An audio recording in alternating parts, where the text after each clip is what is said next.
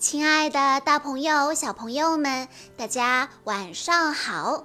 欢迎收听今天的晚安故事盒子，我是你们的好朋友小鹿姐姐。今天我要给大家讲的故事是由王新元小朋友，故事的名字叫做《露露不想去上学》。小朋友们。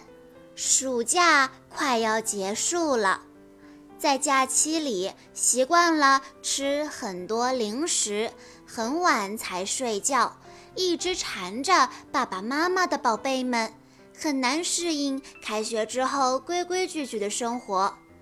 这时候上学就变成了一件难事，宝贝们会寻找各种各样不去上学的理由，比如说。肚子疼啦，书包不好看啦，衣服穿起来不合适啦，眼睛发痒不想出门等等。这时的宝贝难免让爸爸妈妈着急。让我们来一起听一听露露为什么不肯去上学吧。今天早上。露露竟然不在床上，妈妈大喊：“露露，你在哪儿呢？”露露在客厅里，正忙着玩过家家呢。妈妈叫道：“天哪，你又在搞什么鬼呀？”露露说：“。”别那么大声说话！我的宝宝生病了，他在睡觉呢。妈妈说：“我们的小马罗也生病，你弟弟今天早上有点发烧，所以他不去托儿所了。我今天也不去上班。”露露回答：“跟我一样啊，我也不能去学校了。”妈妈笑着说。别闹了，快去吃饭！还有八分钟就得出发了。露露终于和她的玩具们开始吃饭了。露露高兴地叫道：“我们都来喽！我们都到齐了，除了正在感冒的菲菲。”露露给她的洋娃娃和猴子各喂了一口饭。给小猴一勺，给丽塔一勺。妈妈看着手表，爸爸叹着气说：“露露，快把麦片喝了，然后啊，去穿衣服。”在浴室里，露露还忙着照顾她的孩子。露露责备着说。你们上学要迟到了，丽塔，快扣好衣服。还有你，小海豚，你能告诉我你的鱼鳍去哪里了吗？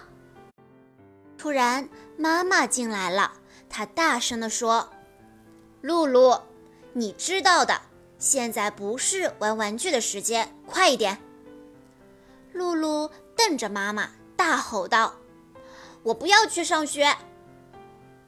妈妈尝试着保持冷静。听着，露露，你没有理由不去上学。你可以放学回来以后再玩玩具。我答应你，不会拆了你在客厅搭的棚子。你回来的时候，它还在那儿。露露跟棚子里的菲菲说再见。露露伤心地说：“你好好跟外婆待在家里。”我很快就会回来的。离开棚子之后，露露跪在花盆边，开始拨弄花盆里的土。妈妈大吼道：“爸爸还在等着你呢！”露露嘟囔着：“我今天要种花，很多的花，红色的花，蓝色的花，黄色的。”妈妈打断她：“露露，快穿鞋子！”在去上学的路上，露露哭了。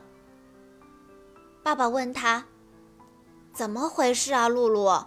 平常你都很喜欢上学的。”露露没有回答。老师批评你了吗？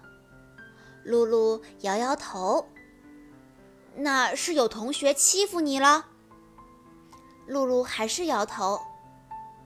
你和你的朋友吵架了？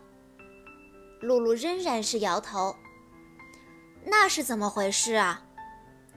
露露解释道：“因为我在家还有很多事情要做。”你是不是有点羡慕马罗可以和妈妈待在家里？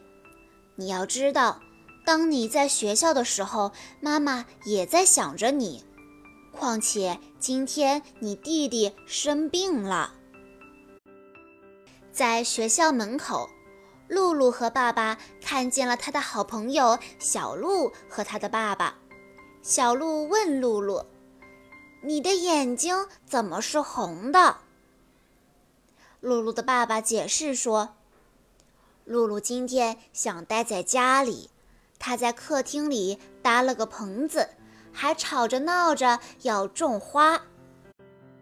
小鹿说：“来，咱们可以一起种花。”露露说：“可是这里没有土地呀。”小鹿的表情很神秘。他说：“过来，我说能种就一定能种。”他拉起了朋友的手。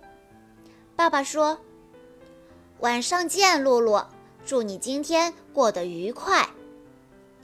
在操场上，小鹿拿出了粉笔，在地上用粉笔画了一朵花。看到这儿，露露笑了。轮到她了，这个花园可真好看。露露说：“回家前，我要摘一朵花给妈妈，还要摘一些果子给我的孩子们。”小鹿笑着说。你别傻了，小朋友们。当你不想上学的时候，是不是也会像故事里的露露一样，找各种各样奇奇怪怪的理由呢？其实上学并不可怕，在学校里，我们会有很多的小伙伴们跟我们一起学习，一起玩游戏，这不是一件开心的事情吗？